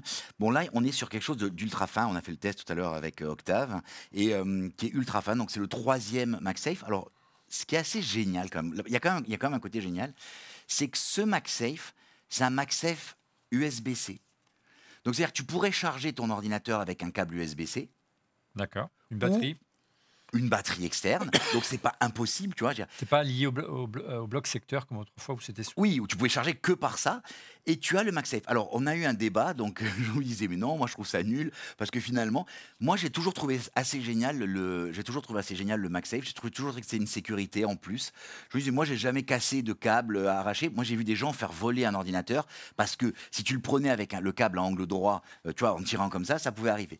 Je pense que c'est un plus. Le- Alors, le, câble est très beau, hein, il est tressé, euh, donc USB-C d'un côté, MagSafe de l'autre. Ouais. Euh, donc on retrouve également, tu l'as dit tout à l'heure, euh, Jean-Louis, trois ports Thunderbolt 4 désormais, qui peuvent, on peut aussi charger la machine via ces ports-là. Euh, un port HDMI euh, 2.0, hein, c'est pas du 2.1, donc c'est pas du 120 Hz. Mais n'empêche, on pense d'ailleurs que c'est ça qui a conduit Apple vraiment à épaissir le châssis, parce que pour mettre de l'HDMI, il fallait évidemment un, un- un châssis plus épais. La carte SD, on en a parlé également, même si c'est pas, elle n'accepte pas les toutes dernières générations de cartes, enfin du moins elle ne permet pas d'afficher la même performance. Et enfin une prise mini, jack. Euh, question intéressante, regardez, de Stéphane Becquet sur, euh, euh, sur Twitter. Bonjour, n'est-il pas dommage et surprenant qu'il n'y ait pas de port Ethernet dans le bloc d'alimentation comme sur l'iMac 2021 N'est-ce pas des machines pro? Et c'est vrai que quand on a vu ensemble, euh, parce qu'on avait déjà fait une émission ensemble lorsque l'iMac est arrivé, et ce port, euh, ce connecteur Ethernet dans, la, dans, la, dans le chargeur, c'est juste une idée géniale. Oui, mais, Mais non. Non, mais le câble, le câble d'alimentation, c'est un câble qui est réversible. Donc c'est un câble qui a que trois connecteurs. Ok? Dans la prise, il a que trois connecteurs. Si on avait voulu faire passer, euh, il, fallait rajouter beaucoup plus de connecteurs. Donc tu aurais eu un câble USB-C qui était large comme ça. Là où par contre, tu aurais pu te poser la question, c'est est-ce qu'on ne pouvait pas sortir un chargeur avec euh, Ethernet. Ethernet, ce que à, dit, condi- euh, à condition que tu branches un USB-C, USB-C. Et ceux qui avaient besoin, du coup, pouvaient le faire. On a vraiment l'impression, à, à vous écouter, les amis, que, que ce MacBook Pro, en conclusion, hein, que ces nouveaux MacBook Pro sont vraiment des, des machines de compromis, voire de transition. C'est en tout cas l'avis d'un d'un ami et tweetos, Jean-Marc Ouvrier. Regardez, j'ai surtout l'impression que ces machines sont de belles successions de compromis pour des machines de transition. Encoche inutile avant Face ID, on est bien d'accord. Design du fait de la chaleur à dissiper. Disparition du tactile avant la touch bar. Avant, avant peut-être on verra une autre technologie qui permettra de, de, euh, de faire évoluer tout ça vers peut-être du tactile. On en parlera dans des prochaines émissions. Un dernier point, et c'était euh, euh, le principal grief que vous euh, destiniez à cette machine, à savoir son prix. On l'affirme haut et fort, non, le MacBook Pro n'est pas trop cher. Non seulement qu'il n'est pas trop cher, mais il offre certainement le meilleur rapport puissance-prix du marché. Dans notre sondage, euh, vous, le, regrettiez, euh, à, l'image d'une réaction sur Twitter, regardez, de Frédéric Orange. Le prix reste élevé, mais, mais, mais il, est, il est dans les clous. Bravo Frédéric. Chez Dell, les XPS haut de gamme, bien moins performants, sont dans les mêmes prix 2700 euros i9, 16 Go, Nvidia 1 Tera et un écran OLED quand même, c'est pas du mini LED, mais quand même, c'est plus que c'est plus pour le particulier à l'amateur que c'est un investissement, mais, mais quelle durée de vie aussi pour le, pour le PC On peut se poser la question. Donc nous avons, ça m'amusait avec notre ami Oscar, à comparer un MacBook Pro 14 et un 16 avec son intérêt gauche chez Dell. Et en effet, euh, les Dell affichent des prix bien plus élevés qu'Apple, jugez plutôt, regardez sur cette slide, un gros écart, un gros écart de prix. Euh, voilà, donc finalement, non, ces machines, une brève réaction peut-être de Jean-Louis ou ou de Didier, ces machines offrent un bon rapport qualité-prix aujourd'hui, même si on trouve les Ouais. Dell à prix cassé. hein. Ouais, alors je, je- il, faut, il, faut, il faut être convaincant pour. Ces machines ne sont pas épaisses. euh, il faut les voir. euh, elles sont pas plus épaisses que les unibody d'aujourd'hui. C'est vraiment. euh, il faut, faut se le mettre dans la tête. hein. Ouais. Et le, le, Ce qui n'est pas le cas. le. HDMI, le HDMI rentrait dans, dans, dans, dans, dans les machines. Nous, on a des, on a hacké des machines, on a mis des Raspberry dans des, dans des mains, on a rentré des HDMI dans des, dans des, dans des unibody anciens en fraisant. Enfin, il n'y a pas de problème. Il n'y a pas de problème. Au niveau du prix, la réaction, bon. Mes, mes, mes, mes, mes, mes- mes étudiants qui travaillent, euh, enfin, les, les gens qui, qui travaillent à No Design, qui ont été mes étudiants, euh, ont acheté des machines qui ont, qui ont une durée de vie incroyable. C'est la première fois que je les entends se positionner sur une machine en ayant l'impression de la même bonne valeur d'Apple. Pour eux, Apple, c'est la bonne valeur. Tu achètes un ordinateur Qu'on tous avait les perdu. 6, 7, qu'on avait perdu. Ouais. Tu achètes un ordinateur tous les 6, 7, euh, 8 ans et tu es content. Moi, ce que je remarque, c'est que j'ai toujours acheté, euh, à la grande époque des, MacBooks, euh, euh, il y avait trois modèles, euh, l'entrée de gamme, le moyen et le plus cher. Moi, je prenais toujours le moyen. Et les 14 euh, euh, moyens, c'est-à-dire avec un peu plus de mémoire, un petit peu plus de cœur ou de machin, ils sont exactement au même prix. En euros constants. Alors, depuis 2000, oui, c'est des euros. Euh, 2300, 2400, c'est toujours le prix que j'ai acheté mes MacBooks qui m'ont duré. qui m'ont duré, j'achète tous les 5 ans. et ils à travailler à l'agence quand ils finissent pas à quai. euh, le prix me semble vraiment pour la performance euh, important. Et surtout la sensation qu'ont euh, mes collègues d'avoir de la durabilité. Pour moi, Apple, c'est c'est de, de- de la valeur sur la durée. Oui, 2200 euros, donc le ticket, 2250 euros le ticket d'entrée, c'est quand même une belle somme, bien sûr. Il ne s'agit pas de dire que c'est pas cher. Mais par rapport à ce qu'il y a sous la capot, par rapport à l'équivalent du monde PC, euh, non, ce n'est pas cher. Par contre, c'est un investissement. Mais c'est un investissement pour les pros. Voilà. voilà. Euh, une question intéressante, en tout cas, pour rebondir sur ce que tu disais de Stéphane Becquet. Bonjour, ne trouvez-vous pas que l'entrée de gamme de ces peut enfin convenir à pas mal de monde, contrairement au précédent qui était trop juste? Ça, c'est vraiment vrai hein, cette année, Didier. Euh, oui, euh, bon, le 14 pouces, il y a des petits compromis, on en rediscutera peut-être la semaine prochaine. Mais globalement, moi, par exemple, j'ai le 16 pouces, là, je l'ai branché sur mon écran euh, 6K XDR, tu vois, que je m'étais fait mon petit cadeau euh, en début d'année, là. Et, euh, du coup, euh, ça rame pas. Donc, c'est assez incroyable, cette machine qui est pas non plus le haut de gamme, tu vois, elle a pas beaucoup de mémoire et tout. Et ça marche super bien. Et en fait, la réflexion est plutôt à l'inverse, c'est-à-dire que quand tu achètes la machine euh, la plus chère, c'est la 6000 balles, Là, tu la même puce, tu as le même CPU que l'entrée de gamme, par exemple. Euh, ce qui est des fois un peu frustrant, tu vois. Avant, on avait le Core i7, Core i9 et tout. Et là, c'est vrai qu'ils ont fait un petit peu euh, voilà, nivellement par le haut, mais du coup, euh, il y, a- il y a un peu cet effet aussi. Mais quand même, depuis l'arrivée des Mac M1, tu t'aperçois que l'entrée de gamme redevient intéressant, et ce qui, ce qui est assez incroyable. Et je dirais que tu vois, c'est pas qu'une question de technique, c'est une question, question aussi de positionnement. Avant, je pense qu'il il t'encourageait à prendre le, la Plus que modèle Johnny Ive, supérieur. le- Mm. moi je pense que c'est une perte infinie. Johnny Ive sera toujours hein, pour Apple. Par contre, euh, Phil Schiller, je suis pas sûr que ce soit une perte infinie, qu'il soit plus là. Mais passons. Et ça, typiquement, euh, ces, petites euh, mettre du 256 Go en disque dur, de 8 Go de mémoire, c'était sa grande. euh, en tout cas, ses équipes, sa grande spécialité. euh, me souffle dans l'oreillette, Monsieur X. Bref, dernière réaction Twitter. On aura presque conclu cette émission, celle de Frédéric Audon, euh, alias Chavenès sur Twitter. Une question qui vous est adressée, les amis, l'équipe de Renfait le Mac. Alors, êtes-vous 14 ou 16 pouces? M1 Pro ou M1 Max? RAM, taille du disque, accessoire utilisé tous les jours avec son MacBook? Qu'est-ce que vous avez choisi? On commence avec l'ami Laurent. M1 Max 14. Config? Belle config. Très belle config. Oui, mais tu vas durer longtemps. Voilà. Mais tiens, pro, tiens. pro. Non, je la vendrai à un auditeur l'année prochaine. Bon. Didier, ta, défini- ta config définitive que tu n'as pas reçue? Euh, bah, parce que j'ai pris tout à fond. Voilà. Euh, Ouais, Toi, tu En fais fait, de la moi, je, moi, toute la moi, je prends tout à fond, mais tu, tu vois, je change pas tant que, tant que ça. Euh, le- mon dernier MacBook, c'est le 15 pouces 2018, je crois.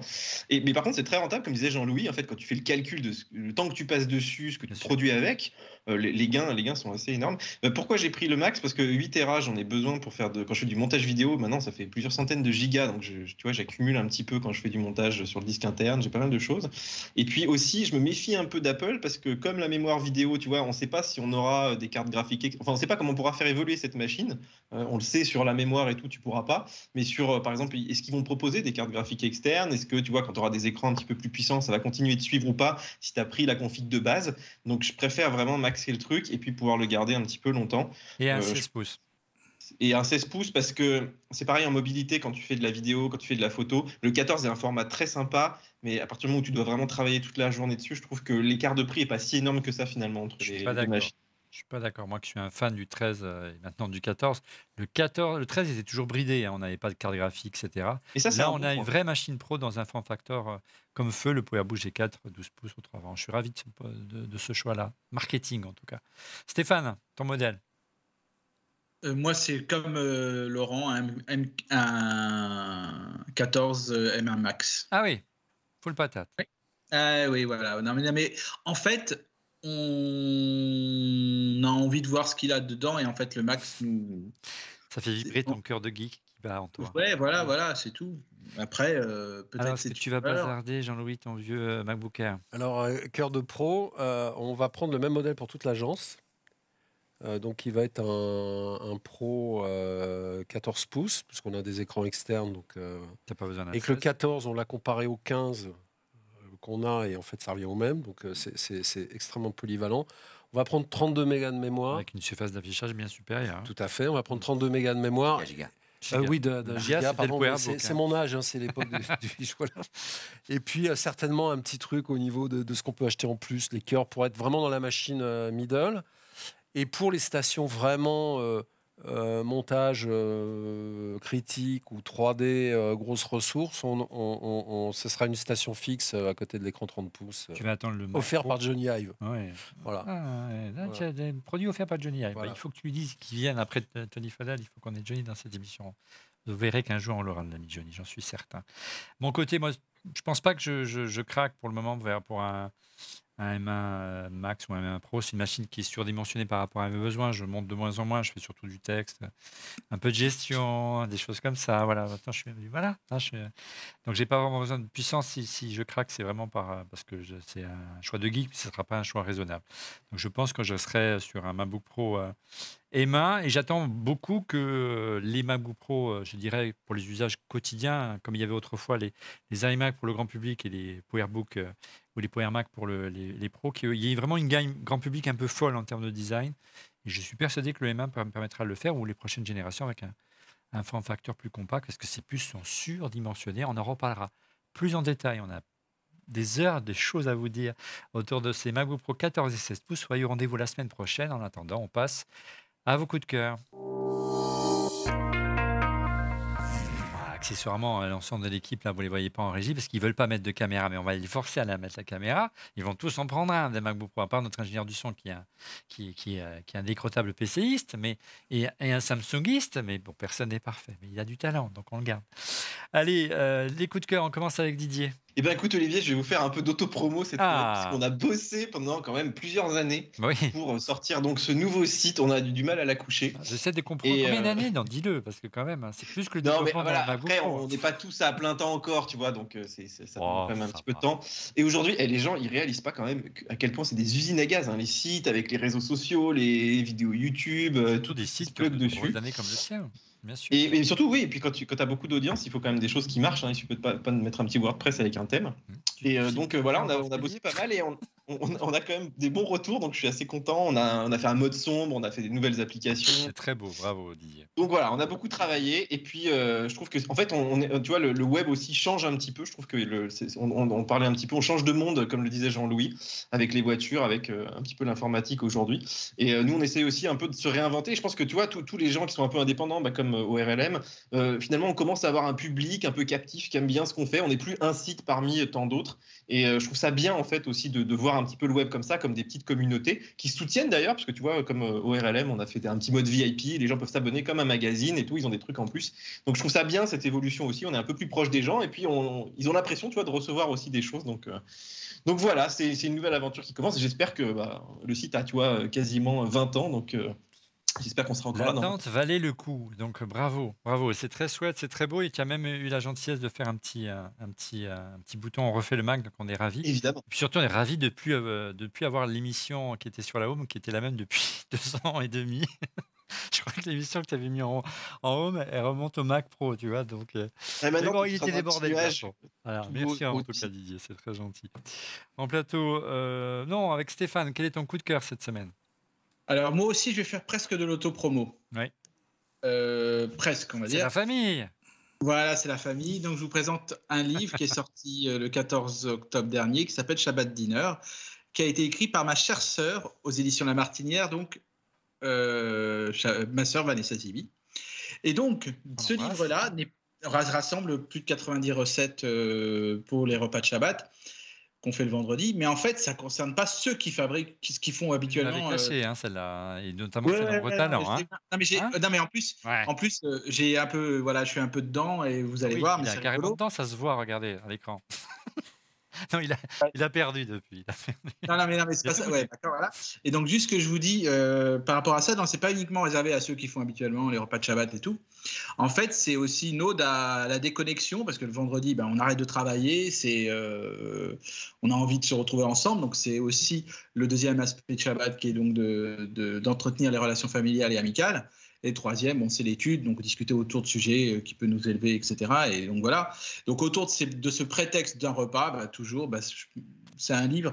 Et j'ai plein, plein, plein de copains qui ne sont pas obligatoirement juifs et qui euh, achètent, euh, ont acheté ce bouquin-là et qui même l'offrent et qui attendent une chose maintenant, c'est qu'on fasse des repas. Donc, euh, Bah ouais, c'est merde. je sens, je sens qu'on va bientôt en faire un tous ensemble là, pour, que je vous, pour que vous preniez goût à ça. Mais en tout cas, voilà, ce petit livre, j'en suis très fier.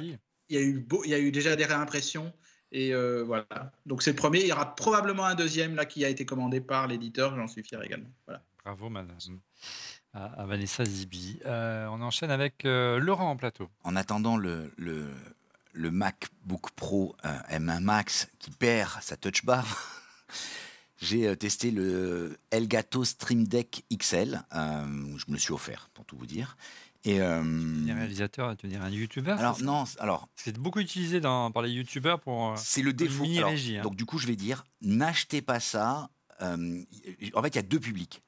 Il y a le- le- le- l'expert du streaming. Et en fait, c'est génial parce qu'on peut déclencher ses actions, euh, lancer, répondre dans le chat, publier. Par exemple, il y a une fonction que je trouve complètement nulle.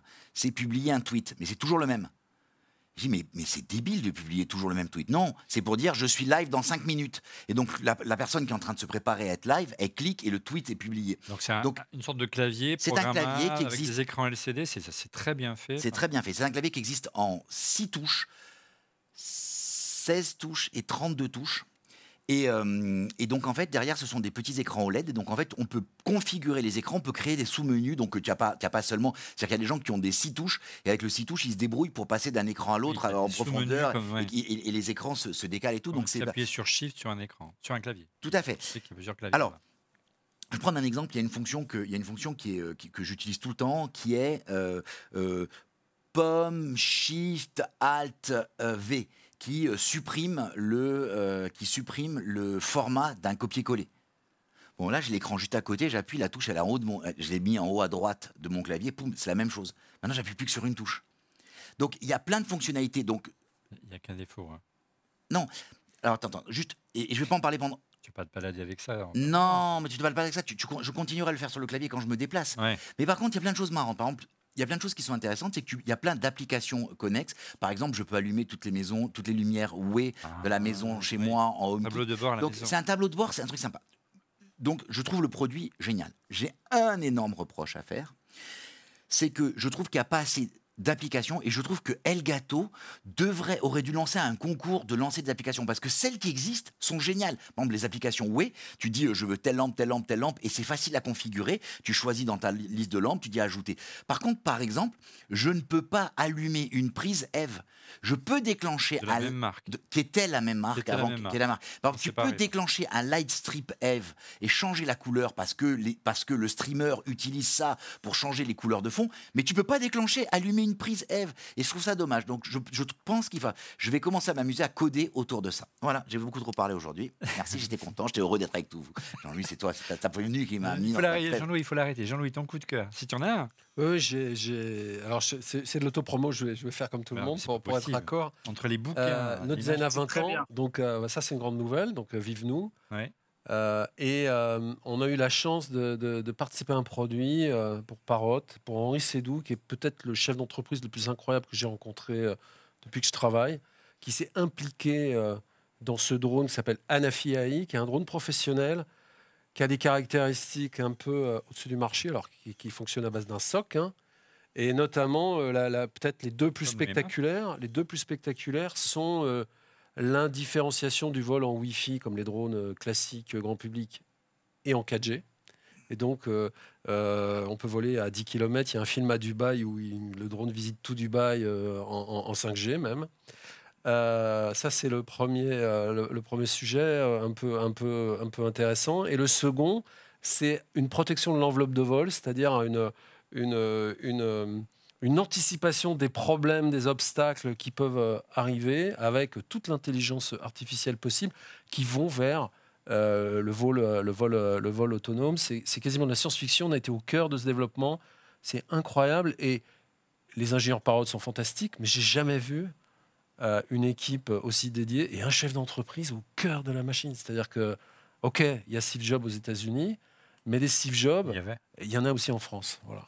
Bon, c'est un beau, un beau compliment pour, euh, pour Henri notamment. Euh, et, euh, et le produit, tu n'avais avais pas un petit, un petit scoop sur le designer du produit? Oui, alors ce produit, ah, Olivier restera Olivier, bah euh, a été dessiné par Thomas Barrs, Henri Sédou et un coup de main de, de Philippe Stark. Ah oui, un petit designer Voilà. débutant dans le. Dans... Très bien. Donc on a hâte de, de- de voir ça et d'essayer, même si on n'a pas forcément un usage. Surtout dans la, dans la zone où on, où on a installé nos studios à, à 300 mètres à vol d'oiseau de l'Elysée. Et nos designs, nous on a fait tout le software. Super, super. Déjà, et déjà sur le modèle précédent. De mon côté, mon coup de cœur, vous l'avez euh, sous les yeux depuis le début de cette émission, ce sont ces étonnants écrans euh, qu'on a installés sur nos petits bureaux dans notre nouveau studio ici rue La Boétie à Paris. Euh, vous êtes nombreux à nous demander qu'est-ce que c'est? Est-ce que c'est des télévisions? Est-ce que c'est des écrans de chez Samsung? Vous savez, les fameux frames de chez Samsung Eh bien, pas du tout. Ce sont des toiles connectées.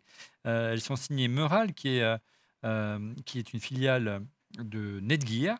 Euh, et c'est des cartes qui sont conçues pour exposer des photos. Elles ont été faites à l'origine pour, euh, pour euh, les amateurs de- de- d'exposition, pour les musées, pour euh, exposer des peintures, des arts, des photos, et offrir vraiment une, une image parfaite sous tous les angles, quel que, quel que soit l'endroit où vous positionnez. Vous n'avez pas forcément de, moirage, c'est vraiment une qualité étonnante.